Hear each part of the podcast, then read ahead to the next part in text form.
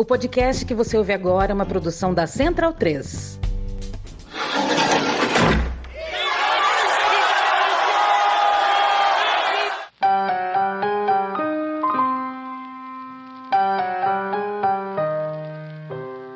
Começa agora a Guilhotina, podcast do Le Monde Diplomatique Brasil. Eu sou Luiz Brasilino e estou aqui com Bianca Pio. Oi, gente, tudo bem? Bom, no episódio de hoje a gente recebe o economista Vitor Araújo Filgueiras. Oi, Vitor, tudo bom? Oi, Luiz. Oi, Bianca. Tudo bem? Prazer estar aqui com vocês. Prazer é nosso, Vitor. Bem-vindo ao nosso episódio 163 aqui do Guilhotina. Professor e coordenador do programa de pós-graduação em Economia da Universidade Federal da Bahia, Vitor é professor visitante da Universidade Complutense de Madrid, possui pós-doutorado em Economia pela Unicamp, com estágio na Universidade de Londres, e doutorado em Ciências Sociais pela Universidade Federal da Bahia, onde ele também fez a graduação em Economia, e fez o mestrado em Ciência Política pela Universidade Estadual de Campinas, a Unicamp. O Vitor é autor do livro É Tudo Novo de Novo, que foi lançado pela editora Boitempo. Desde o final do século XX, o sistema capitalista tem reiterado a narrativa sobre a necessidade de adaptações e mudanças, entre aspas, nas relações de trabalho. Nessa publicação, o Vitor analisa esse discurso das grandes transformações, apresentando seus argumentos e suas contradições, de modo a revelar seus verdadeiros objetivos: a legitimação da destruição de direitos trabalhistas e o aprofundamento da simetria entre capital e o trabalho. Vitor, a gente queria começar perguntando para você como é que surgiu a ideia de produzir esse livro e por que, que você escolheu esse tema. Então, Bianca, a ideia surgiu durante minha estada na Espanha, quando eu estava estudando os entregadores e me dei conta em determinado momento que as várias pesquisas que eu vinha fazendo, né, mais de 15 anos, quase todas elas tinham um denominador comum. Eu tive um insight, né, percebi esse denominador comum que era o fato de que as narrativas empresariais sobre determinados fenômenos no mundo do trabalho eram em grande medida assimiladas pelo que eu estou chamando no livro de campo do trabalho, né, as forças progressistas, enfim, aqueles que supostamente ou efetivamente se colocam em defesa dos trabalhadores e dos próprios trabalhadores, e a assimilação dessas narrativas em relação a diferentes fenômenos dificultava a resistência desse campo do trabalho ao assédio empresarial. Mais especificamente, eu percebi também que essa identidade, em relação aos fenômenos que eu vinha pesquisando, dizia respeito ou residia à ideia do novo, à ideia da novidade, a ideia de que tudo estava mudando, de que o mundo do trabalho estaria passando por grandes transformações em diferentes aspectos e que essas grandes transformações obrigariam trabalhadores e suas instituições a mudar de postura, a que legislações fossem alteradas, a que políticas públicas deixassem de ser adotadas, sempre na perspectiva empresarial, com a promessa de que essas mudanças, muitas vezes apressadas como inexoráveis, seriam necessárias para a manutenção e ampliação de emprego. Se não houvesse essa adaptação às supostas novidades, haveria um desastre certo no mercado de trabalho. Então, a partir do momento que eu percebi essa identidade, eu fui meio que puxando um fio e construindo e me dando conta, na verdade, dessa trajetória que eu tinha vivido, primeiro como auditor fiscal do trabalho e em paralelo como acadêmico, né, mestrado, doutorado, depois no pós-doutorado e como docente, e ao mesmo tempo percebia que eu tinha uma grande inquietude dentro de mim relacionada a forma como esse campo do trabalho, né, digamos assim também se você quiser, as forças progressistas ou a esquerda em geral, tinha assimilando né, mesmo que criticando as consequências das supostas novidades, mas assimilando os pressupostos da retórica empresarial. Então, essa inquietude me mobilizou para pensar, porra, preciso debater isso, eu preciso mostrar como existe um fio condutor nessas narrativas no que diz respeito às reformas trabalhistas, determinação do nível de emprego, diz respeito à relação entre trabalho e tecnologia, no que tange às supostas novas empresas, novas formas de organização do trabalho, supostos novos trabalhadores, necessidade de, de uma nova postura dos trabalhadores. Tudo isso se vinculava né, e se vincula a essa retórica da novidade. Então, o livro ele parte de uma inquietude e de uma vontade minha de tentar, em alguma medida, pautar ou contribuir para pautar o debate, chamando atenção para esse problema. Ó, pessoal, quem se pretende aqui defensor, representante ou os próprios trabalhadores não precisa acordar. O processo de luta aqui, nos termos em que está se dando com a assimilação dessa retórica, nos coloca num círculo vicioso de precarização, cada vez mais acentuada. Porque são buscadas novas conciliações na medida em que a retórica da novidade é assimilada pelo chamado campo do trabalho, novas conciliações cada vez mais precarizadas, ou seja, a gente vai andando cada vez mais para trás e o processo de exploração do trabalho e o aumento da desigualdade vai se acentuando cada vez mais. Então, a condição necessária para que a luta, a resistência se coloque de outra forma é se dar conta dessa dinâmica. Para a gente começar a falar sobre essas transformações, eu queria trazer um trecho aqui de um documento da Confederação Nacional da Indústria que você cita no livro. Esse documento é de 1997. É, a CNI diz o seguinte: o acirramento da concorrência internacional, a globalização da produção e as profundas mudanças na tecnologia e nos sistemas de gestão obrigam as empresas a buscarem custos unitários do trabalho mais baixos e maior flexibilidade para se adaptarem a um ambiente em permanente mutação. Bom, primeiro destacar assim, a sinceridade desse documento, né, Vitor? E pedir para você contar quais foram as mudanças que ocorreram nesse início, nessa primeira onda, né, que você chama da fase neoliberal, como que o setor empresarial se valeu dessas alterações para justificar as reformas que eles queriam aplicar. Só para contextualizar um pouco mais a forma como o livro é estruturado, eu chamo a atenção para o fato de que as narrativas das novidades, né, de que tudo está mudando, os trabalhadores e suas instituições precisam se adaptar, elas ocorrem em ondas. Né? Não é uma onda só, não é um momento só em que um conjunto de narrativas se apresenta. Desde os anos 80, né, em escala mundial, mais força no Brasil a partir dos anos 90, essas narrativas surgem em bloco e elas são reiteradas, cada vez mais buscando radicalizar os objetivos empresariais. O fundamento mais geral dessas narrativas é buscar legitimação dessas alterações que, que as forças empresariais buscam, né, sob a promessa de que haverá uma melhoria no mercado de trabalho caso essas alterações sejam adotadas, mas evidentemente o que empiricamente se prova em escala mundial é que na verdade estamos tratando de mecanismos de legitimação para um padrão de gestão do trabalho cada vez mais assimétrico, com a situação da desigualdade piora das condições de trabalho. Então, num primeiro momento, digamos assim, nessa primeira onda das narrativas, anos 80 e 90 no Brasil, mais nos anos 90, por isso, inclusive, esse texto tem essa data, as narrativas se enquadram em quatro eixos, quatro temas diferentes, que se relacionam de forma estreita, mas são diferentes. Você tem uma forma de articulação da retórica empresarial diferente. De fato, há mudanças no trabalho, é evidente que há mudanças, mudanças brutais. A questão que eu estou tentando chamar a atenção no livro é que mudanças são essas? Qual a natureza dessas mudanças e quais são as suas condicionantes para o mundo do trabalho e as suas possíveis soluções no que diz respeito às possibilidades de ampliação, preservação ou melhoria dos empregos. O primeiro eixo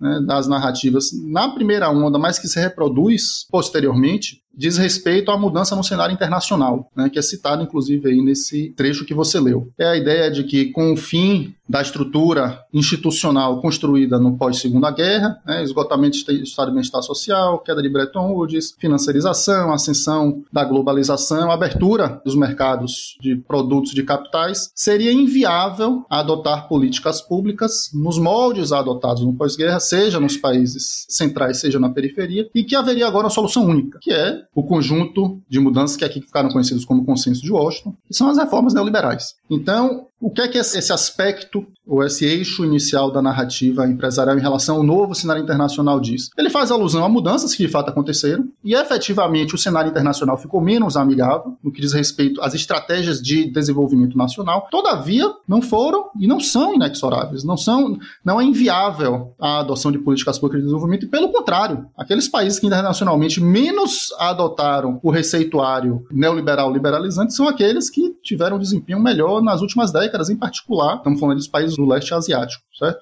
Então, a ideia da narrativa nesse aspecto aí é dizer, ó, não tem nada o que ser feito que não seja o conjunto de reformas liberalizantes, e em particular no que diz respeito ao campo do trabalho, a reforma trabalhista. É disso aí é aí que o martelo vai bater de forma mais reiterada. Falar, ó, ou faz reforma trabalhista, leia-se redução de direitos, eventualmente aparecendo com eufemismos. O eufemismo clássico que vocês também conhecem é o da flexibilização. Como nós sabemos, o direito do trabalho, ele por definição é flexível para cima. Então, quando você está falando de flexibilização, por definição é flexível para baixo, é reduzir direitos. Parte-se da ideia, Luiz e Bianca, uma ideia clássica e antiga, apresentada como novidade, de que existe uma relação inversa entre direitos e emprego. Então, quanto mais direitos você tem, menos emprego você tem. É uma relação direta entre direito e desemprego. Então, a lógica desse raciocínio é que se você reduzir os custos trabalhistas, através da redução de direitos, você vai estimular a contratação de trabalhadores. Ainda nessa primeira onda, também citado aí, nesse trecho que é bem conciso, realmente traz o conjunto dos argumentos, você tem a ideia, nesse primeiro momento, de que as transformações tecnológicas demandam que os trabalhadores se adaptem, seja para se qualificar, seja para serem mais flexíveis. Estamos falando aí nesse momento da terceira revolução tecnológica, a ascensão dos computadores, das máquinas flexíveis, enfim, mas fundamentalmente da informática. Qual é o pressuposto aí? Também é um pressuposto antigo, pessoal, apresentando como uma grande novidade. A ideia de que trabalhadores e tecnologia estão concorrendo, ou seja, de que as empresas elas combinam esses dois chamados fatores de produção, trabalho e capital, né, que é a forma como a teoria neoclássica trata tecnologia, e o que for mais barato ou mais produtivo vai ser aquele priorizado. Ou seja, quando a tecnologia avança, ela se torna mais produtiva relativamente ao trabalho. Então, ou o trabalhador se qualifica para poder competir com a tecnologia, ou ele se torna mais barato para também poder competir com a tecnologia. Caso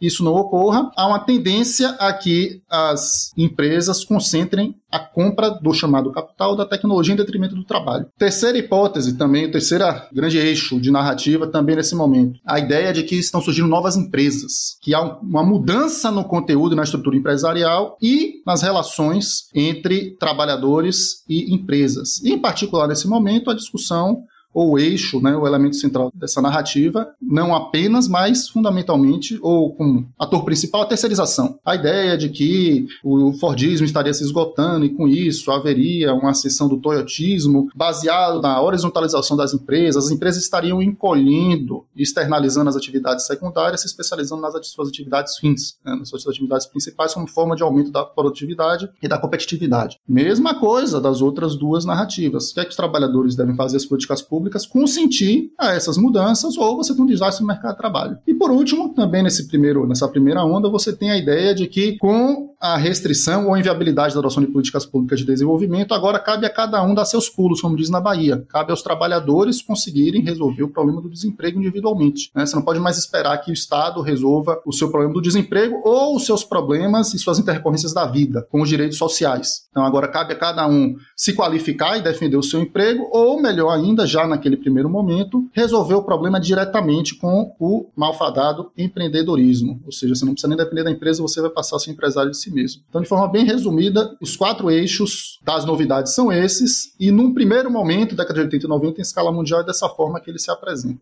E aí, seguindo, como é que essa nova onda se apresenta aí a partir dos anos 2000, né? Você trata disso no segundo capítulo e a gente queria entender um pouco quais são as diferenças entre essa primeira onda e essa segunda onda. Então, nos anos 2000, e desde lá isso vem se radicalizando, é, aparece o que eu estou chamando de uma nova onda de novidades, entre aspas, a partir da retórica empresarial, também incidente nesses quatro eixos, que fundamentalmente não alteram o conteúdo dessas narrativas, mas dão novo verniz. O que muda nessa nova onda é, primeiro, a forma como os problemas são apresentados e as supostas novidades, e segundo, elas são radicalizadas, então muda nesse aspecto também. Então, no que diz respeito ao cenário internacional, se num primeiro momento, acontece especialmente a partir da crise que se inicia em 2008, vários autores anunciam que agora vai haver uma mudança no papel do Estado, na volta do Estado, o neoliberalismo vai ser enterrado, enfim. Isso não acontece e, pelo contrário, você tem uma nova onda de demandas pelas reformas neoliberais e pelas reformas trabalhistas em especial e tem um aumento substancial, inclusive do ponto de vista quantitativo, da quantidade de alterações legais ao redor do mundo, reduzindo direitos, justamente sob a ótica de que é necessária a redução dos custos do trabalho nessa situação excepcional com a crise, é, a dívida de 2008 e o processo de financiarização, competição global. Não há alternativa que não seja a austeridade, por definição, né, aí cada vez mais radicalizada, e as reformas trabalhistas, inclusive em países que já tinham feito reformas trabalhistas anteriormente, como é o caso da Espanha. Então, o, a retórica vem para radicalizar uma situação anterior. Uma das características dessas narrativas empresariais é essa. É como se fosse um poço sem fundo, porque aparece uma nova situação e essa nova situação é aludida, né, uma crise, uma mudança tecnológica, uma mudança na estrutura jurídica de uma empresa, uma mudança nas tecnologias utilizadas para a gestão do trabalho, é sempre um instrumento para dizer, olha só, agora a gente tem que aprofundar mais ainda, agora a gente tem que reduzir ainda mais os direitos, agora a gente tem que cortar ainda mais os direitos sociais, agora os trabalhadores são ainda mais responsáveis pela solução do desemprego. Então, nessa segunda onda, temos a aposta da reforma trabalhista é dobrada. O Brasil, especialmente nos anos 2000, perdeu um pouco o apelo, a retórica da novidade em relação à reforma, porque a gente viveu um período de expansão do emprego com aumento dos custos do trabalho, o que inclusive empiricamente refuta a narrativa empresarial. Então, nos anos 90 foi muito forte essa retórica da necessidade da reforma trabalhista como forma de solução do emprego no Brasil. Isso perde força no 2000. Após a crise de 2008, não chega rápido aqui, porque a gente continua vivendo um ciclo de crescimento do emprego e do emprego formal em particular, mas depois de 2014, em particular a partir de 2015, aí volta com força redobrada, como nós sabemos, é a retórica da reforma. Né? Então, com um delay em relação ao que tinha acontecido em boa parte dos países do mundo. O segundo eixo da nova tecnologia repete a mesma retórica do ponto de vista do conteúdo dos anos 80 e 90, né, com o advento da informática, agora com a ideia da indústria 4.0. Agora, de fato, sim, tudo mudou. E não adianta simplesmente se qualificar, porque as novas tecnologias são tão refinadas né, na narrativa empresarial que as características necessárias para que os trabalhadores deixem de ser substituídos pelas tecnologias são, em alguma medida, imprevisíveis. Já que se antes você conseguia automatizar as atividades manuais repetitivas, agora você pode, supostamente, automatizar, inclusive, as atividades intelectuais. Então, além da qualificação técnica, é necessário o desenvolvimento das aptidões emocionais, as habilidades interpessoais, para que os trabalhadores mantenham seus postos de trabalho, já que são essas, supostamente, as atividades emocionais ou interpessoais, as únicas funções que as novas tecnologias da indústria 4.0, inteligência artificial, robótica avançada, enfim, não poderiam substituir. Então, é a mesma lógica. É como se o trabalhador competisse com a tecnologia e não com a empresa. Né? E essa é uma virada fundamental, é uma, é coisa pouco explorada, na verdade, nunca vi isso explorado na literatura, mas é um, é um argumento muito sagaz da teoria neoclássica, não é um argumento novo, mas ele externaliza o processo de luta entre trabalhador e empresa, no sentido de que não é com a empresa que o trabalhador compete, mas com o seu próprio instrumento de trabalho. Então, eu diria que esse é um dos argumentos mais sagazes das narrativas, que na verdade está se apropriando de algo antigo que remete à explicação da teoria neoclássica, da teoria neoclássica econômica para a forma de organização da produção e do trabalho na sociedade dita de mercado. Do ponto de vista das novas empresas e novas relações de trabalho, o terceiro eixo das grandes mudanças ou supostas mudanças, temos também a manutenção do conteúdo da retórica, mas que se radicaliza pesquisa. Se nos anos 80 e 90 a narrativa empresarial da novidade ao redor do mundo, já que as empresas estavam encolhendo para se concentrar em suas atividades fins, externalizando aquelas atividades secundárias, né, ou acessórias, agora as novas empresas supostamente não estariam fazendo mais nada. São as supostas, entre várias aspas, plataformas. A ideia de que agora as empresas sequer subcontratam atividades, que elas não fazem mais nada para além de fazer a intermediação, a ligação entre produtores e consumidores. Então veja que é um mesmo argumento, né? as empresas estão encolhendo e se afastando dos trabalhadores, mas é radicalizado. Se antes a empresa subcontratava ou terceirizado, agora ela nem mais contrata o trabalhador, na retórica dela. O que ela faz? Ela cria um ambiente na qual os produtores independentes e livres vão fornecer sua força de trabalho e clientes, consumidores finais, vão fazer a contratação. Chegamos ao ponto de alucinação nessa retórica de dizer isso é documentado documentado. Se vocês pegarem os processos do Uber ao redor do mundo, por exemplo, isso é documentado não apenas do Uber, todas essas ditas, entre aspas, plataformas. Ela diz que, na verdade, não é o trabalhador que presta um serviço para ela, é ela que presta um serviço para o trabalhador. E que o lucro dela vem de um pagamento do trabalhador para ela pelo uso da tecnologia. Então, teríamos aí, nessa situação e nessa, nesse eixo da retórica, nessa segunda onda, a ideia de que a classe trabalhadora e que o próprio assalariamento estaria desaparecendo. Agora teríamos uma miríade de indivíduos livres e produtores independentes realizando os serviços. Por fim, no que diz respeito ao empreendedorismo, também temos a radicalização do empreendedorismo com base nessa mesma retórica. Antes, você falava em empreendedorismo remetendo às iniciativas, né? Todo mundo aí, desde a terra infância, acompanhou na televisão, posteriormente na internet, como a gente é bombardeado no dia a dia, né, de exemplos de pessoas que surgiram do nada, né? No jornal hoje, na Globo, todo dia.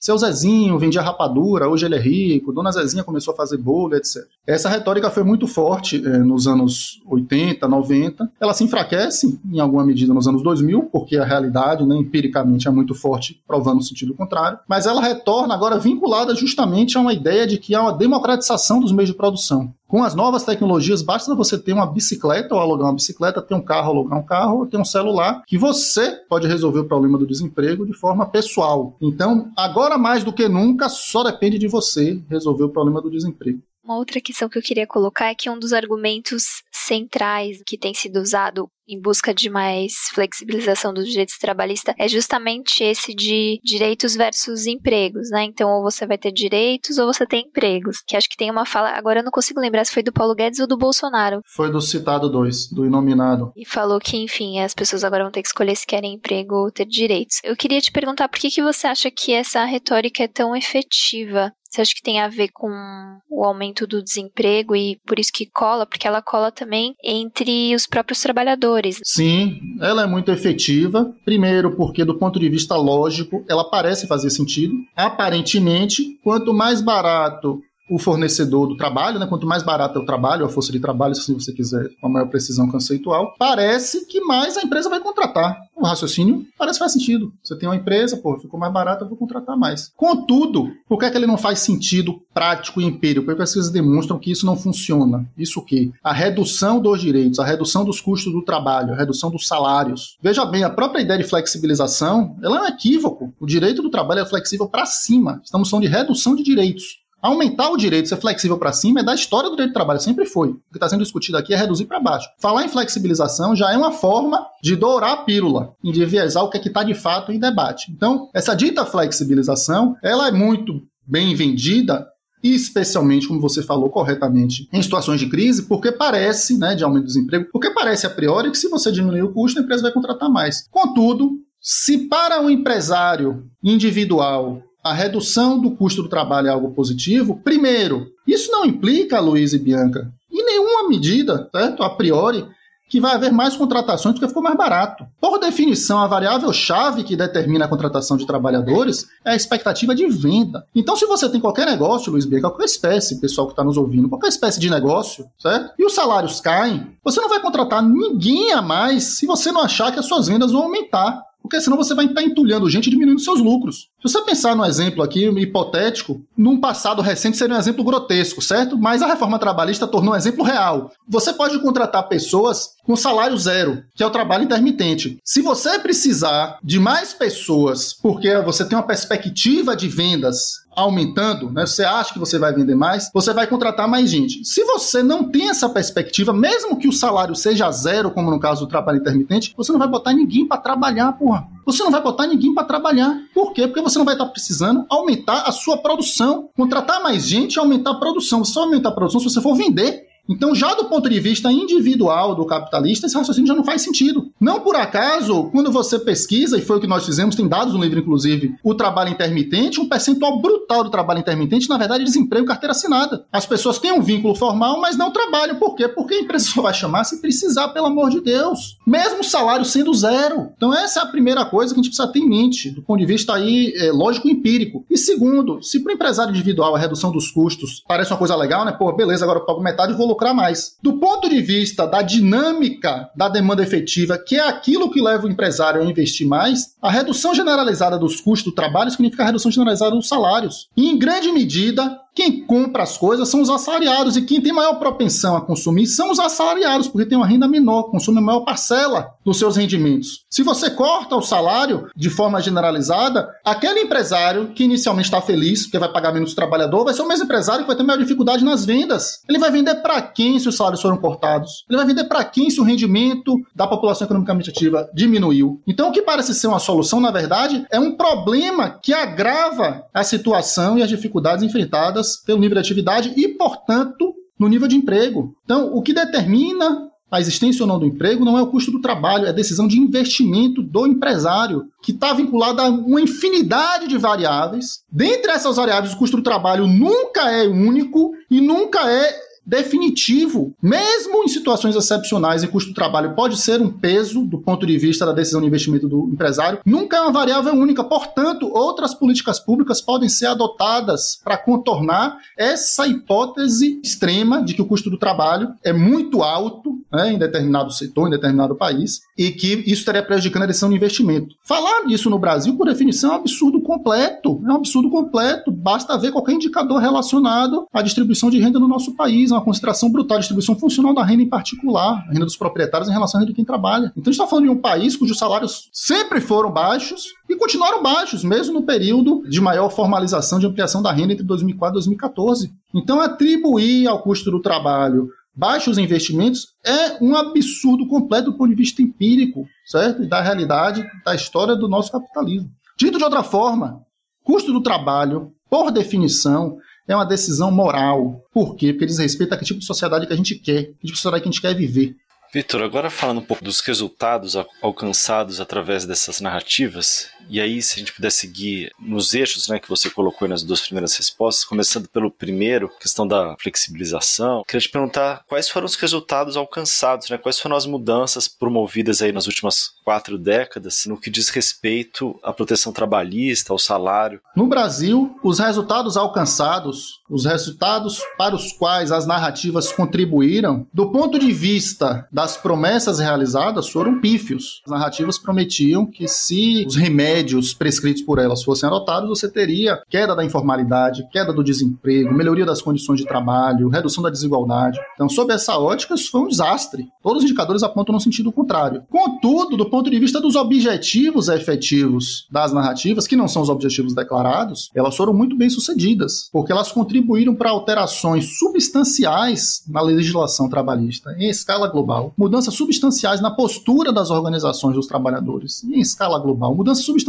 na postura das instituições de regulação do direito do trabalho em escala global e dos próprios trabalhadores. E mudanças substanciais que provocaram o aumento da desigualdade, piora das condições de trabalho, o aumento da exploração do trabalho, piora das ocupações e a manutenção do desemprego em níveis muito elevados. Então, do ponto de vista retórico, essas narrativas, retórico lê-se, do que elas prometiam, elas foram mal sucedidas e não entregaram o que prometiam, mas do ponto de vista efetivo, do que elas pretendiam, que era legitimar determinadas mudanças, para alcançar determinados resultados, elas foram muito bem sucedidas. Ocorre que um dos mecanismos que essas narrativas utilizam para continuar a divulgar as novidades é apresentar novos blocos de novidades, dizendo que aquelas mudanças, aqueles remédios, aquelas prescrições que solucionaram o plano de desemprego não foram suficientes ou não deram tempo de produzir os resultados necessários. Então você cria uma situação contrafactual para a qual o debate está inviabilizado, que é o que a gente vive hoje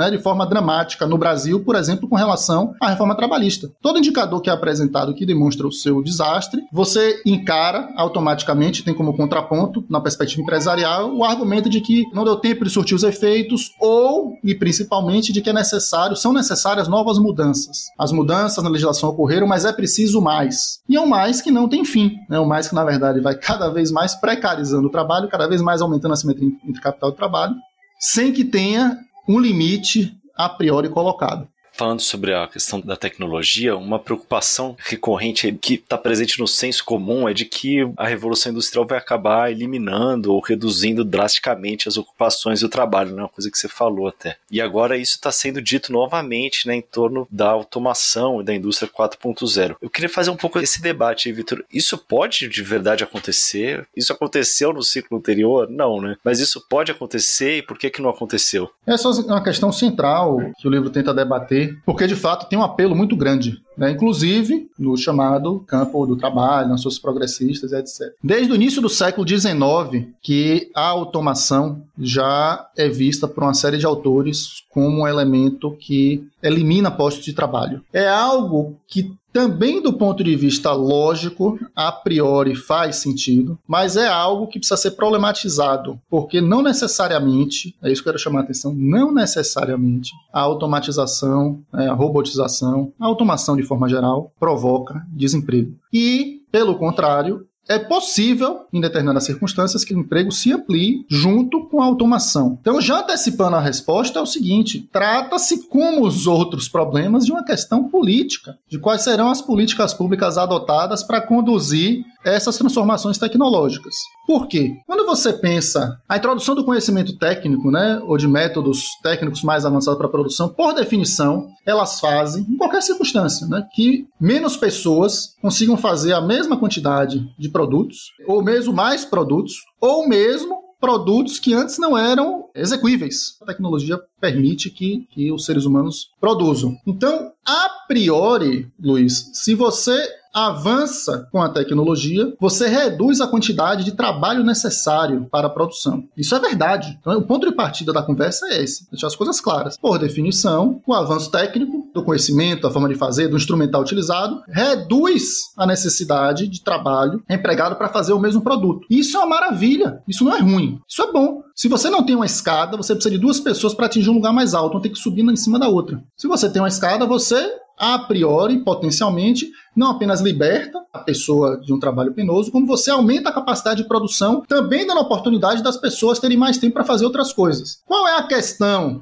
e aí vamos mais diretamente nos aproximando da resposta. A questão é que a tecnologia só existe através de determinadas relações sociais. Desde a sua concepção até o seu uso, as tecnologias elas são perpassadas por determinadas relações sociais têm determinados conteúdos. No capitalismo em particular, o seu conteúdo é a apropriação privada por uma classe social que utiliza a tecnologia como instrumental de controle, opressão e exploração de outra classe social, sem nenhum maniqueísmo, simples assim. Então, o que a priori tem um potencial emancipatório no sentido sentido de melhores condições de trabalho e de libertação de tempo para fazer outras coisas além de trabalhar, no capitalismo, não necessariamente a tecnologia é utilizada nessa direção e, pelo contrário, a tendência é que ela seja utilizada como um mecanismo de aumento da exploração e da hierarquização da subordinação entre as classes sociais. Do ponto de vista do emprego especificamente, Luiz, a relação entre introdução da tecnologia e desemprego, na perspectiva do capital, né, de uma sociedade capitalista, vai depender da comparação entre dinâmica da acumulação, ou seja, velocidade dos investimentos, aumento da produção e capacidade poupadora de mão de obra da tecnologia para cada produto. Dito de outra forma, aqui tentando ser bem ilustrativo, se por um lado a introdução das novas técnicas ou maquinário novo conhecimento economiza tempo de trabalho e potencialmente trabalhadores para cada produto novo que é realizado, que é produzido. Por outro, a acumulação do capital, ou seja, o quanto produzido, vai demandar uma quantidade X de pessoas para a realização daquela produção. A velocidade dessa possível ampliação da produção vai ser uma contratendência a economia de força de trabalho causada pela tecnologia e pode mesmo suplantar a economia de força de trabalho causada pela introdução de nova tecnologia. Então, aqui traduzindo agora para o bom português, sendo ainda mais ilustrativo. Em São Paulo, nos anos 90 e 2000, houve um grande pânico com o setor sucrocoleiro, colheita de cana e processamento de cana, no sentido de que a maquinização, né, com as harvesters que começaram a ser utilizadas e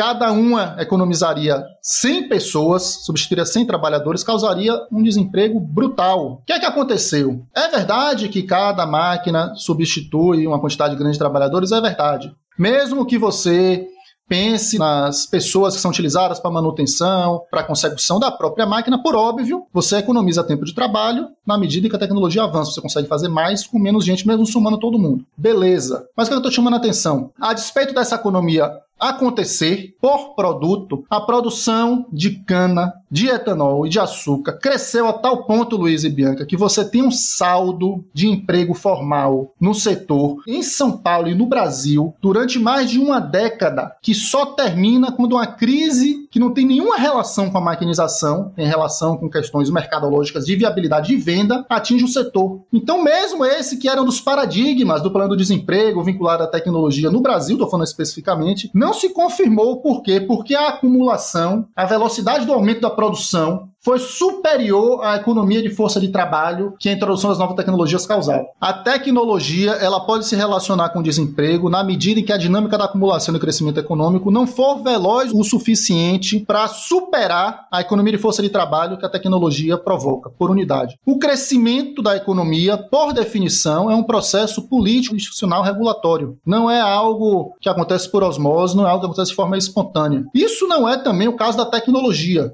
Mas para além da tecnologia per si, da sua introdução e do seu uso, o que vai acontecer em termos de saldo de emprego depende da dinâmica do crescimento da economia. Depende, portanto, da regulação social em relação a essas mudanças. Qualquer espécie de determinismo tecnológico não ajuda a gente a compreender os problemas. Queria falar agora sobre a questão da terceirização, né, que avançou muito aí também nesse período e que, como você falou, acho que na primeira resposta era defendida no início lá pelas empresas, dizendo que assim elas poderiam se dedicar e se especializar na sua atividade fim, né, e ser mais eficiente. Um argumento que foi meio que pro espaço aí na hora que elas começaram a defender a terceirização de todas as atividades. Queria te perguntar como é que mudou essa narrativa empresarial nesse sentido e, em segundo, te perguntar também qual a extensão, qual o impacto da terceirização, em especial aqui no Brasil. Somente agora, né, do governo Temer para cá, que ela foi permitida em todas as atividades. Então, como você muito bem colocou, a retórica sobre o próprio conceito do que é terceirização, a retórica empresarial, ela é flagrantemente contraditória. Então, faz-se toda essa retórica da, da novidade, de que as empresas mudaram, que agora são mais horizontais, que é preciso externalizar, etc, etc, buscando uma mudança na regulação do trabalho que permitisse que a contratação da força de trabalho fosse diferenciada. E toda essa narrativa se funda na ideia da especialização. Né? Agora a gente vai se especializar e, por isso, é necessária adaptação da regulação do trabalho, permitindo que a gente, entre aspas, externalize. Acontece que nesse tema, como em todos os demais temas relacionados às supostas novidades, você tem um ponto de saída, mas você não tem um ponto de chegada, do ponto de vista das estratégias empresariais de como as retóricas se apresentam. No sentido de que as empresas e o capital vão caminhando, tratorizando os direitos dos trabalhadores, dando passos cada vez mais ambiciosos, cada vez mais predatórios, independentemente das contradições anteriores dos seus discursos. Então, se a terceirização foi legitimada, né, em grande medida foi legitimada na perspectiva da necessária especialização, simplesmente isso se esquece depois. E a necessidade de agora terceirizar tudo aparece independentemente dessa contradição. E quando você começa a lutar, ou por ter lutado, na minha perspectiva, de forma equivocada, do ponto de vista da contraposição narrativa, ou seja, aceitando a ideia da externalização e permitido que a terceirização acontecesse na atividade meio, e assim o é no Brasil desde a década de 90, aquela barreira momentânea que foi construída, foi construída com, com pés de barro. Por quê? Porque você fala, não, então tá bom, a gente acredita que terceirização é externalização, campo do trabalho. Então vamos só, só terceiriza atividade meio, e atividade fim não pode. Aí você pensa, bem, agora as empresas vão se aquietar, agora elas vão aceitar essa nova conciliação. O que é que elas fazem, Luiz? Elas dobram a aposta e começam a negar a própria ideia de terceirização. Foi isso que aconteceu. Em paralelo a defesa da terceirização irrestrita, com base na ideia de que não dá para definir. Primeiro, assim, tinha que definir atividade meio e atividade fim, agora não dá mais para definir. Grande parte das empresas vai começar a negar a própria ideia de terceirização e dizer que agora elas são compradoras. A Zara, caso mais clássico, né, citado no livro, mas isso vale para vários setores. A Zara vai dizer que ela não terceiriza, que ela é simplesmente compradora. Então, o que é que as empresas passam a fazer? Elas passam a radicalizar a ideia de que elas estão se afastando dos trabalhadores. Esse é o elemento central da narrativa sobre novas empresas e novas relações de trabalho. É pleitear que as empresas se afastam de forma progressiva dos trabalhadores. Primeiro com a terceirização, depois com a ideia de que as empresas agora são compradoras. Não, a gente não terceiriza, a gente não, não, não subcontrata nada, a gente compra produtos acabados. Outra empresa faz a roupa, a gente só compra e revende. Ou seja, eu estou cada vez mais afastado dos trabalhadores, eu sou cada vez menos responsável pelo direito do trabalho. A chance da organização coletiva desses trabalhadores me atingir é cada vez mais distante. O que é que o campo do trabalho faz, Luiz? O campo do trabalho passa a buscar uma nova conciliação em relação a esse novo discurso. A história da terceirização vai ficando para trás. E agora aparece em escala mundial, inclusive, a ideia de que é preciso que as empresas compradoras, veja, aceitei o argumento, são empresas compradoras, o pressuposto. É preciso que as empresas compradoras façam monitoramento das suas cadeias produtivas. Ou seja, você não tem mais uma limitação em relação à forma de contratação da empresa. Agora, você sequer entra no mérito da relação entre essas empresas com os trabalhadores. Fala assim, não, de fato, os trabalhadores têm nada a ver com a empresa. Vamos criar mecanismos para que haja apenas um monitoramento. Várias legislações no mundo passaram a adotar essa ideia de que é preciso monitorar as cadeias produtivas, como se as cadeias produtivas não fossem parte da força de trabalho da empresa principal e cada vez mais distante da empresa principal. No caso do Brasil, novamente, situação clássica aí das empresas do setor têxtil, que passaram a assinar acordos, tem jurisprudência no próprio Tribunal Superior do Trabalho, tirando a responsabilidade dessas empresas em relação a essas supostas cadeias produtivas, quando muito essas empresas se obrigam a monitorar as cadeias, enfim, através de termos de ajustamento de conduta e etc. Novamente se pensa, não, agora elas vão parar com essa retórica e as coisas vão se estabilizar. Lê do engano. Voltamos de forma ainda mais radicalizada, agora com a ideia de que as empresas nem compram mais porcaria nenhuma. Elas simplesmente são as intermediadoras. O que a gente vê é uma radicalização dessa dinâmica efetiva de afastamento das responsabilidades, mas não da, do gerenciamento da gestão da força de trabalho. Essas empresas continuam gerenciando a força de trabalho, talvez tão despoticamente como nunca, né? inclusive as plataformas. E o campo do trabalho, o seu trabalho, em grande medida, assimilando essa retórica. A terceirização, em particular, né, os seus efeitos desastrosos são fartamente documentados ao redor do mundo. Com a sua liberalização em 2017, não há consenso, não há evidências, né? os meus dados, inclusive, através do CAGED, são duvidosos, né? colocam em dúvida sobre seu maior espraiamento. Porque o que parece, Luiz e Bianca, é que ela já tinha se alastrado de tal forma que já não era tão conveniente você acentuar de forma generalizada essa forma de contratação na força de trabalho. Isso do ponto de vista do emprego formal. Só que a retórica de três empresariais estão caminhando, em grande medida, nos últimos anos,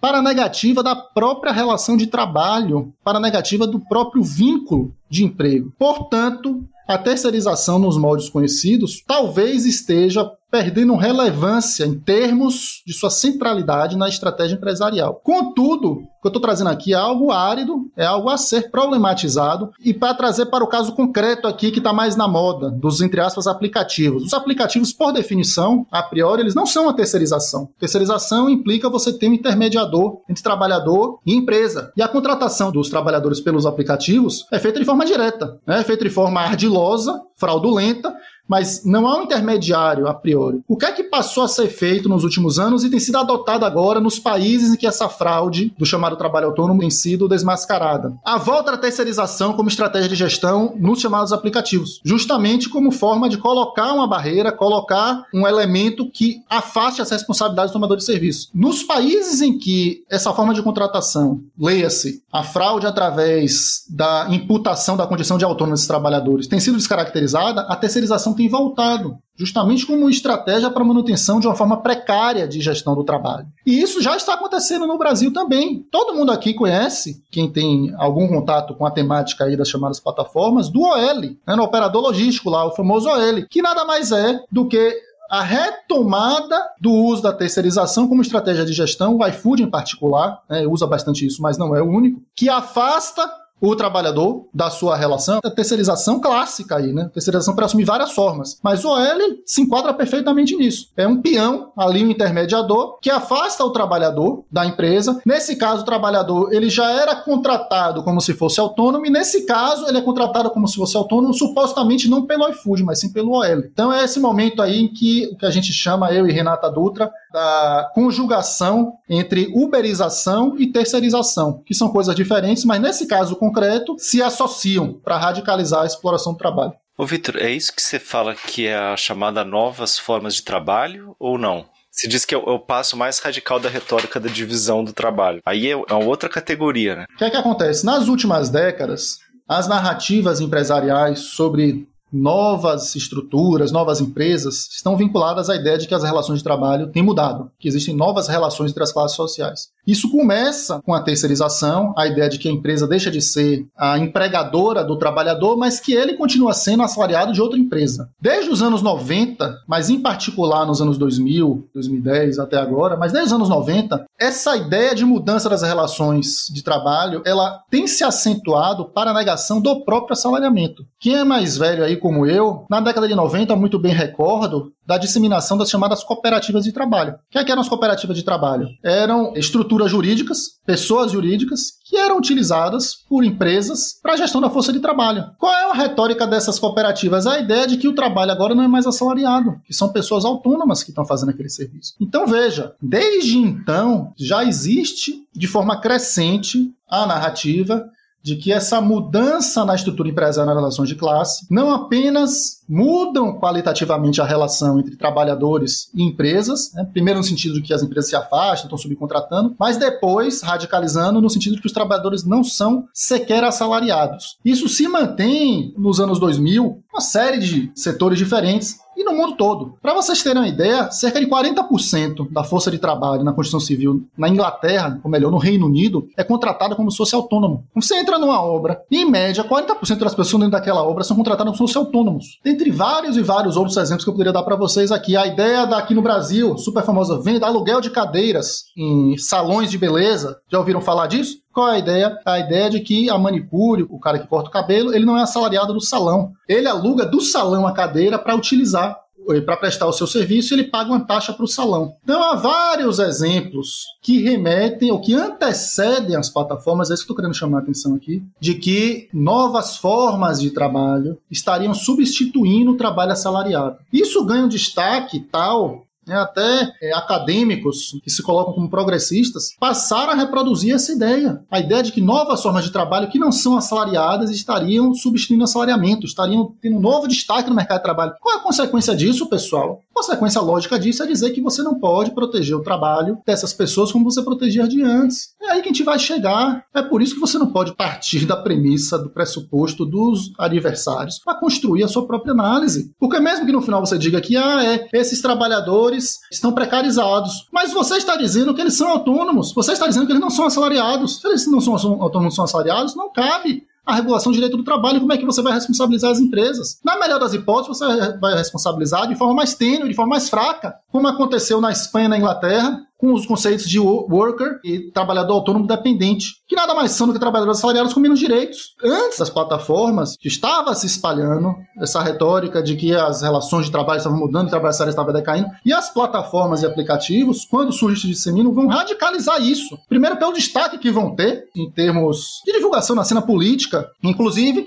e segundo, porque, como eu já disse anteriormente, a retórica é que não apenas esses trabalhadores não são assalariados, mas que, na verdade, a empresa que está prestando um serviço para eles, não a empresa que está contratando eles. O que é a inversão completa das relações que estão ali efetivamente estabelecidas. Então, o que eu estou fazendo no livro é uma crítica, como diz aqui na Bahia, eu estou tentando dar uma voadora nessa ideia das novas formas de trabalho. Porque as novas formas de trabalho são novas formas, entre aspas, está tratando de trabalho assalariado. Evidentemente, em particular em países como o Brasil, em situações de crise econômica, há uma tendência ao crescimento do trabalho efetivamente autônomo, precário. Então, as pessoas que vivem de comércio ambulante, que vivem de pequenos empreendimentos de sobrevivência, isso é de fato trabalho autônomo, apesar de precário. Mas as novas formas de trabalho, às quais as empresas fazem referência, fazem propaganda e a galera reproduz mesmo no nosso campo, são formas de trabalho assalariado, das quais os trabalhadores os chamados aplicativos e plataformas, hoje são um exemplo mais grotesco, assim eu diria, já que eles são completamente subordinados, apenas esperando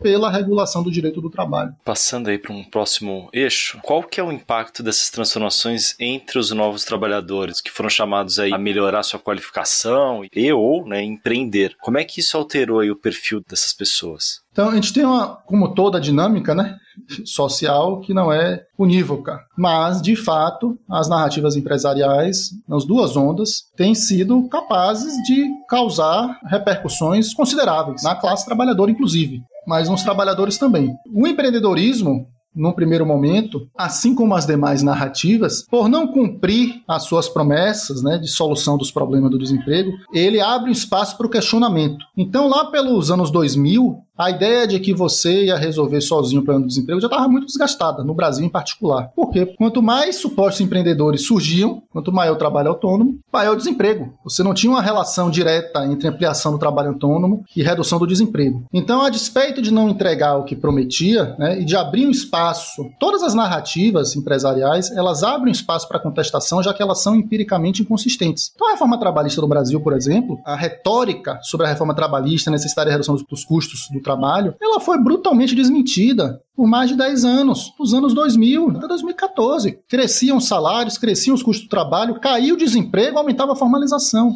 Então você tinha janelas para criar uma análise e um discurso consistente alternativo. A mesma coisa empreendedorismo, Luiz, respondendo a sua questão. O empreendedorismo também claramente não era a solução para o desemprego. O que é que acontece? Acontece que, pelo fato de não ter sido criado um discurso contra-hegemônico consistente, no sentido que, veja bem, não apenas o direito do trabalho protege as pessoas, como ele é uma variável positiva em relação à ampliação da demanda efetiva e, portanto, do emprego. Isso tinha que ser martelado para que essa posição se fortalecesse. Isso nunca aconteceu, mesmo no auge, mesmo no auge da formalização e da queda do desemprego no Brasil, com o aumento dos salários, centrais sindicais estavam discutindo, entre aspas, flexibilização dos direitos. O exemplo clássico é a iniciativa do projeto de lei da CUT para acordo específico, que era negociado sob o legislado de 2012, no auge da formalização. Então, se isso vale para a reforma trabalhista, vale o empreendedorismo também, com o surgimento do MEI da forma como foi feita. Sem uma discussão clara sobre fraudes à legislação, o MEI, por definição, é uma coisa interessante para quem de fato é autônomo. Mas, em grande medida, ele se tornou um mecanismo de fraude que as empresas utilizavam, passaram a utilizar e utilizam, força de trabalho contratada como se fosse pessoa jurídica, utilizando o MEI.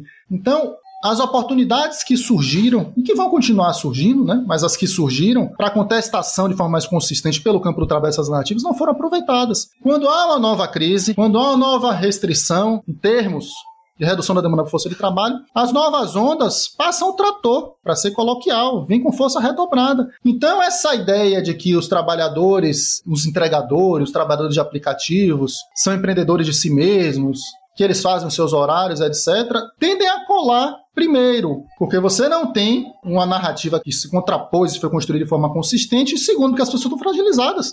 E dentro dessa questão especificamente dos novos trabalhadores, supostos novos trabalhadores, Luiz, também entra uma questão muito importante aí, que é um recurso retórico das narrativas muito interessante e que a própria academia mais progressista reproduz de forma ingênua, eu diria, que é o fato de que as empresas criticam a CLT, isso também não é novidade, pelos seus limites.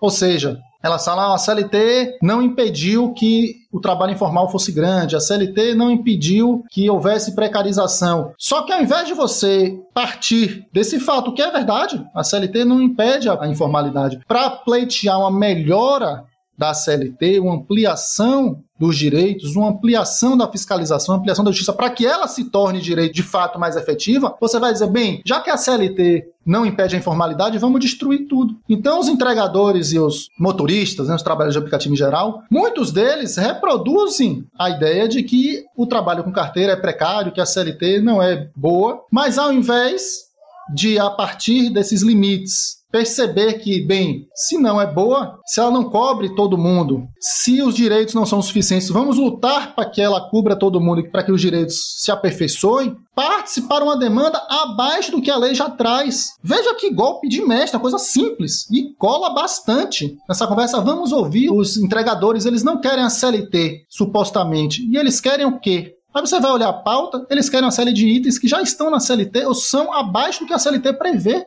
estão abaixo, aquém da legislação, que é justamente o golpe retórico das empresas que usam isso. Veja, isso não é só no campo do trabalho, não. Como é que se discute saúde pública, educação pública no Brasil há décadas? O SUS é ruim, tem fila. Aí você fala assim, pô, é verdade, tem fila. Vamos então colocar mais recursos para melhorar o SUS? A resposta deles, não, vamos destruir, vamos privatizar. A universidade pública não atende todo mundo. Qual é a minha resposta? Eu falo, é verdade, não atende todo mundo. Então vamos ampliar o ensino público gratuito para todo mundo, que eles vão dizer, se não atende todo mundo, vamos destruir. A CLT não atende todo mundo. Qual é a minha resposta? Beleza, vamos aumentar o seu escopo e a sua efetividade. Qual a resposta deles? Que impacta trabalhadores, impacta academia, impacta instituições, assimilando esse discurso, bem, se a CLT é precária, isso de fato só se precarizou com a reforma trabalhista em especial, vamos abrir mão desse patamar mínimo civilizatório? Isso é uma pegadinha do malandro, pelo amor de Deus, entendeu? Esse tipo de coisa estou tentando chamar a atenção no livro, vamos acordar, pessoal, vamos parar com isso, vamos parar com isso. A CLT é o mínimo. Se você tem uma plataforma de luta além da CLT, tem que ser uma plataforma além do assalariamento. Fala, não, de fato, agora os trabalhadores vão ser proprietário dos aplicativos, vamos socializar os aplicativos. Pronto, aí tem conversa. Você fala, porra, Vitor, a gente conversa. Aí tem conversa. Você está além da CLT, mas o que é que está colocado desde sempre? Caso clássico e dramático também dos caminhoneiros. Uma pauta reivindicativa que é aquém do que a CLT prevê, é fazer o jogo da empresa. Ah, é necessária nova legislação. Primeiro que é mentira, que a legislação já cobre atualmente essas pessoas, porque a relação de subordinação. E segundo que a nova legislação, pessoal, sempre quando colocada, não é além da CLT, não é o que a CLT prevê e mais direito direitos é sempre menos, então me deu a garapa, entendeu? Isso é pegadinha, rapaz. Qual que é a influência dessas narrativas de novidades tem exercido sobre trabalhadores e sindicatos? Porque também eles também são impactados por esses discursos, né? Sim, como eu disse, é uma influência relevante. Relevante, ela não é unívoca, mas ela é relevante. Grande parte dos trabalhadores e dos sindicatos assume, se não de forma total, né, falando, não, de fato, tem razão, nós somos empreendedores, etc., ao menos seus pressupostos. No sentido de que, de fato, a reforma trabalhista precariza, mas não tem jeito. Essa é a única forma de ter empregos. Então, desde a ideia do sindicato conciliador, que surge com força aqui no Brasil nos anos 1990 até a nossa situação atual, com as mobilizações dos trabalhadores dos chamados aplicativos, você tem, não de forma unívoca, mas de forma importante, a assimilação das retóricas. Seja desse modo mais entusiasta, não, a gente é empreendedor mesmo, etc., quando não, de forma resignada. É, a gente é explorado, etc., mas a gente não quer a CLT, porque a CLT é ruim. E sempre de forma contraditória, isso que é interessante. A CLT é ruim e tal, eu quero fazer minha própria jornada, meu próprio tempo, quero flexibilidade. Você pergunta, certo, você tem flexibilidade no seu dia a dia, trabalhando na plataforma? Não, não tem. Trabalha todos os dias, 12 horas por dia. Ah, porque aqui a gente vai perder que eu ganho mais aqui. Todos os indicadores oficiais inclusive, quando você cruza a CAGED, RAIS com as pesquisas da PNAD, mostram que os trabalhadores nas mesmas funções com carteira assinada recebem mais. Mas mesmo assim, essa retórica tem força, tem peso. E não apenas no Brasil, não apenas no Brasil. Entrevistei pessoas na Espanha também. E é comum ouvir a reprodução desse discurso, que combina questões ideológicas por óbvio, mas combina também desinformação. Então, grande parte desses trabalhadores, eu diria que quase a totalidade, quando a gente atende no nosso projeto Caminhos do Trabalho, a gente dá assessoria é, médica e jurídica gratuita a esses trabalhadores, inclusive com ajuizamento de ações é, na justiça, de forma gratuita para eles, inclusive já ganhamos algumas. No início, é muito comum que esse discurso de que ah, eu sou freelancer, ah, porque a CLT, etc., seja reproduzido por eles, mas de forma passiva. E no momento em que eles têm as informações, que você começa a conversar concretamente sobre o conteúdo das relações que eles vivem e o conteúdo do direito que eles têm, de forma majoritária, para não dizer absoluta, eles mudam a posição. Certo? Então tem um, um caráter aí, um elemento de desinformação muito importante que também está vinculado a campanhas e iniciativas empresariais. Né? Saiu essa semana uma reportagem super interessante que todo mundo deve ter acompanhado sobre as campanhas institucionalizadas e deliberadas do iFood para deslegitimar a mobilização dos entregadores, com uma série de mentiras e coisas mais absurdas possíveis. Esses impactos das narrativas, eles existem, eles são diferenciados e eles se conjugam com desinformação e inclusive com campanhas deliberadas de desinformação pelas empresas para que os trabalhadores, no mínimo, consintam a situação que eles se encontram ou, na melhor das hipóteses, isso que é fundamental colocar, na melhor das hipóteses, resistam, apresentem pautas reivindicatórias, mas sem questionar o fundamental. Qual é o fundamental na relação de trabalho assalariado? É o reconhecimento do vínculo. Então, quando os trabalhadores, mesmo resistindo, apresentarem pautas que não estejam vinculadas ao reconhecimento do seu vínculo de emprego, portanto, dos seus direitos, você vai estar sempre lutando aquém do que a legislação já prevê. Uma legislação que é precária, já é uma legislação frágil, então abaixo dela é algo mais precário ainda. No livro você comenta que alguns pesquisadores defendem a adoção de uma renda mínima universal como uma forma de compensar essa não possibilidade de regular mais o mercado de trabalho. Qual é a sua opinião sobre isso, pensando sobretudo justamente nesses trabalhadores das plataformas? Bem, a renda mínima universal, nas últimas décadas e nos últimos anos em particular, se tornou em grande medida um consenso nas várias perspectivas ideológicas. Por definição, isso já mostra, né, quando há um consenso em várias perspectivas, que tem algo de estranho aí. E o que é que tem de estranho aí? É qual o papel que a renda mínima vai ter a depender da proposta de política pública adotada. Então, mesmo as posições mais à direita, tirando a direita da Idade Média, né, da Terra plana, né, mais alucinada, a direita que se pretende minimamente racional, mesmo a mais radical, ela aceita. Né, isso remete ao próprio Friedman, lá décadas atrás alguma espécie de renda mínima. A questão é que nos últimos anos, na medida que esse consenso se amplia, a renda mínima para a direita ela está relacionada à eliminação dos direitos sociais e dos direitos do trabalho em particular. Então, é algo excludente. Então, isso, por definição, seria muito ruim por razões óbvias. Você iria mercadorizar os serviços públicos e você iria fragilizar a resistência, as possibilidades de resistência dos trabalhadores na sua relação com os capitalistas. Contudo,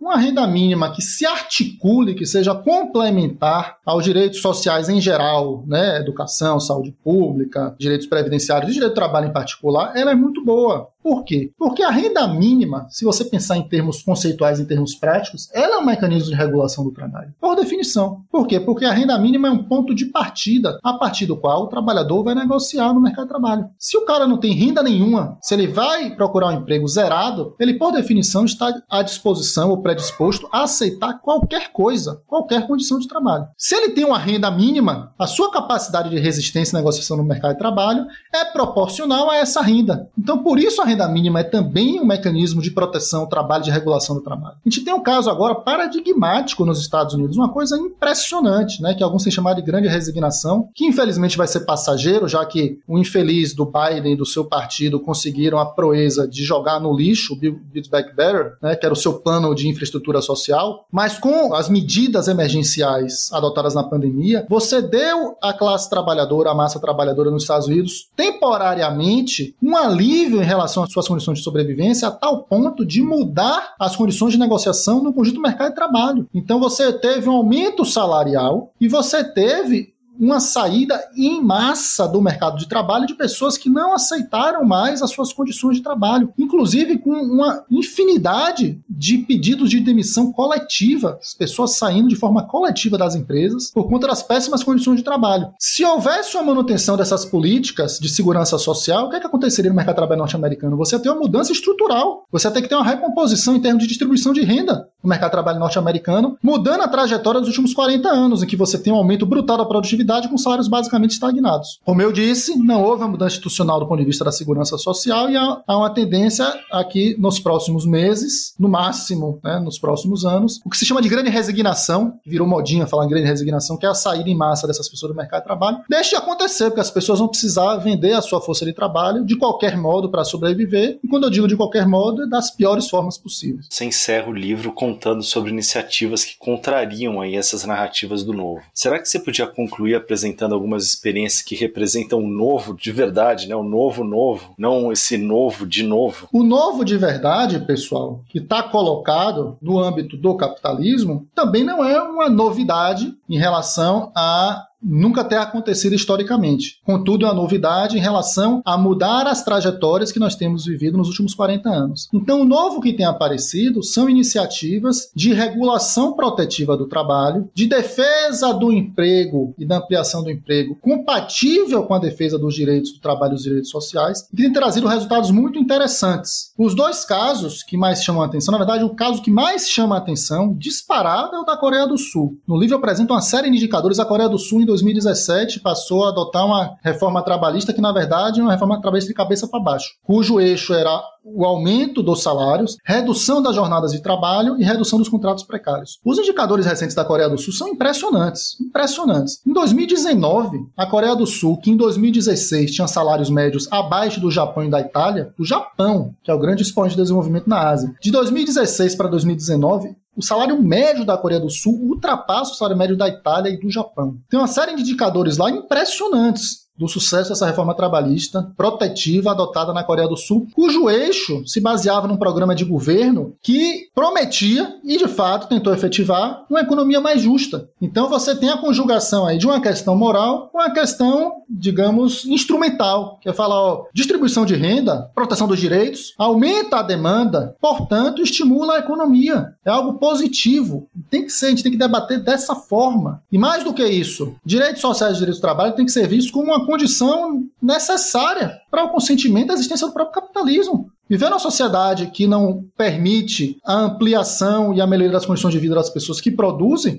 é muito fácil de bater numa sociedade desse tipo. Então isso tem que ser colocado de forma explícita nos debates e na cena política. O outro país que tem caminhado nesse sentido, né, de maior proteção, também com sucesso, que já suplantou em muito o nível de atividade que tinha pré-pandemia, né, já ultrapassou o nível de emprego pré-pandemia, é a Espanha, que fez uma reforma recente também uma reforma protetiva, no final, agora tem quatro meses, e cujos resultados já são impressionantes. Na verdade, a Espanha ela passou por uma série de medidas, né, desde 2019, com o governo provisório, que depois se tornou governo de coalizão do PSOE com o Podemos, né, primeiro provisório em 2019, no final do ano, início de 2020, se torna governo de coalizão. Com o início da pandemia, eles adotaram uma série de medidas protetivas, do ponto de vista da segurança social, né, da segurança social e do direito do trabalho, e isso é coroado com a reforma protetiva. Podemos problematizar essa reforma, né, foi muito aquém do que poderia ter sido, mas o seu norte de proteção e os resultados são impressionantes, pessoal. Entendeu? Ao contrário das novidades empresariais que prometem, prometem e nunca cumprem, nos primeiros meses agora você já tem um decréscimo fortíssimo do trabalho temporário, que é a forma preferencial de trabalho precário na Espanha, e ampliação brutal do trabalho por tempo indefinido, trabalho permanente, o trabalho assalariado típico, com direitos garantidos. Então, o caso da Espanha também é um caso muito interessante que precisa ser valorizado. Em escala global, na verdade, é, com a pandemia, o rumo da prosa, né, como diria um amigo meu, mudou. O liberalismo de playground, né, a ideia boba da dicotomia entre mercado e Estado, foi problematizado. Como eu disse, os próprios Estados Unidos Houve uma rede de proteção social, apesar de provisória, que foi adotada, e as pautas, né, os temas colocados, passaram a estar muito mais à esquerda e naturalizados à esquerda, para os padrões norte-americanos. É, universidade gratuita, saúde gratuita universal, coisas que eram impensáveis há três, quatro anos atrás, viraram parte do senso comum com ampla maioria de aprovação da população, inclusive entre os republicanos, que são a direita norte-americana. Infelizmente, no Brasil, até o presente momento, estamos longe de passar por uma prosa que seja colocada mais à esquerda. E é isso que nos desespera aí, e esse talvez seja o motivo principal, na verdade, respondendo a sua primeira questão, que tenha me feito redigir esse livro. É falar, pessoal, essas tentativas em escala internacional de conciliação cada vez mais degradadas, o problema não é conciliação em si, é que as conciliações que são tentadas são cada vez mais degradadas, rebaixadas. Você aceita uma reforma achando que vai parar por ali, depois uma reforma pior e você acha que vai parar por ali, aceita. Depois outra reforma pior. Você aceita a terceirização achando que vai parar por aí. Depois vem uma relação que não é sequer assalariada, você acha que vai parar por aí. Agora vem as plataformas, você acha que vai parar por aí. Isso não tem fim, é um buraco sem fundo. Isso só alimenta a extrema direita. Existe uma falsa polarização em escala internacional que aqui é reproduzida em grande medida de forma crítica, na qual só existe um polo, que é o da direita. Porque do outro lado não tem polo. Porque o polo da esquerda é a democratização das relações de trabalho. O polo da esquerda não é CLT, pelo amor de Deus. O polo da esquerda é acabar com a empresa. É votação dentro das instituições que regem a produção. É que as empresas, nos modos que a gente conhece hoje, deixem de existir, que as pessoas votem todos os dias sobre como vão trabalhar e de que forma. A CLT é o meio. No momento que você diz que se a CLT, isso vale para o tema do trabalho, mas isso vale para a cena política em geral. No momento que você coloca uma coisa que, por definição, é o centro político, a CLT é o centro conciliatório, sendo com boa vontade, viu? com boa vontade. É o centro, você diz que isso é a extrema esquerda, na verdade, o centro entre a CLT e não ter direito nenhum é uma coisa muito degradada, muito à direita. Então, a gente precisa restabelecer os parâmetros do debate, acordar e falar, ó, oh, pessoal, vamos voltar de volta à realidade. Então, quando se colocou na cena agora política no Brasil, ainda bem que apareceu o debate sobre a revogação da reforma trabalhista, isso é o mínimo, isso não tem que ser colocado como uma grande bandeira. Revogar a reforma trabalhista é o mínimo. Isso tem que estar associado a uma série de outras políticas públicas, primeiro em relação à proteção ao trabalho e segundo em relação à dinâmica do crescimento econômico do emprego, que reordene os termos do debate. Hoje recebemos o economista Vitor Filgueiras, que está lançando pela editora Boitempo o livro É Tudo Novo, de Novo. Vitor, muito obrigada pela sua participação aqui no Guilhotina. Eu que agradeço, Bianca, Luiz.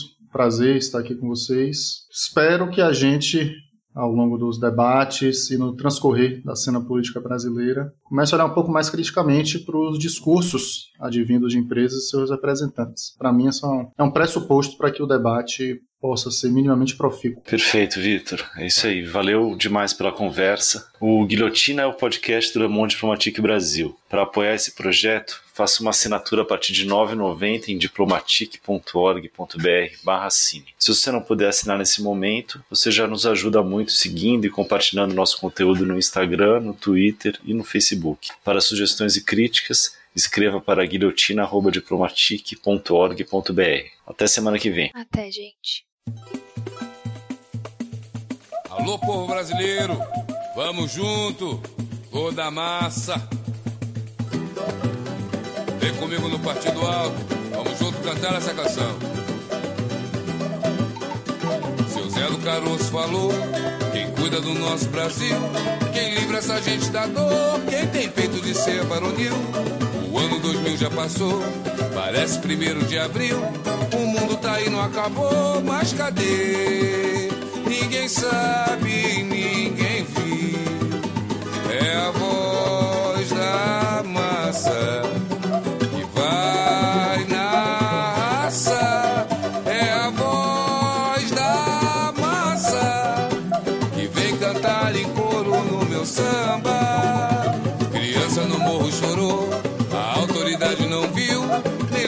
trabalhador é filho da pátria gentil. Meu samba é partido, é amor. Pensando por esse Brasil, pedindo respeito e valor. Mas cadê?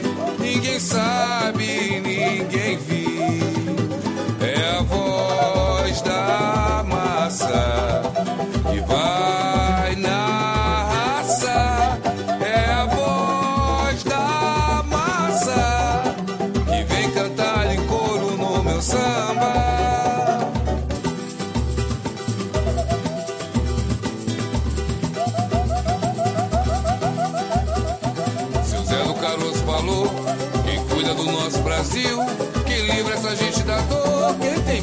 Ser varonil.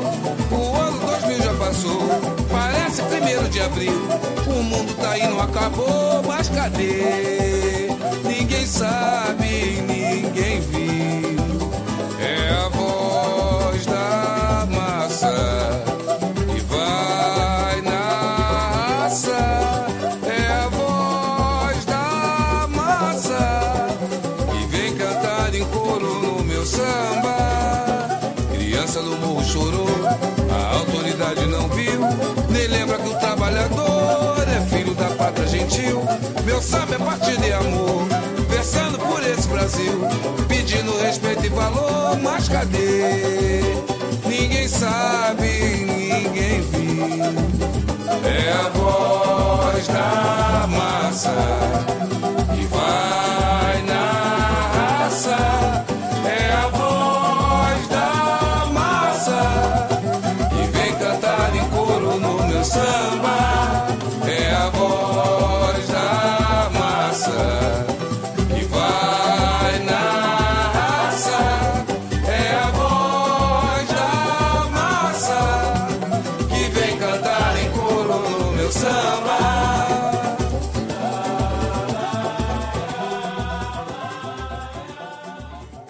Guilhotina é um podcast do Le Monde Diplomatique Brasil. O Roteiro, roteiro, a produção a produção e a apresentação apresentação é de Bianca, Pio, e Luiz Brasilino. Edição de Domênica Mendes. Apoio técnico Central 3.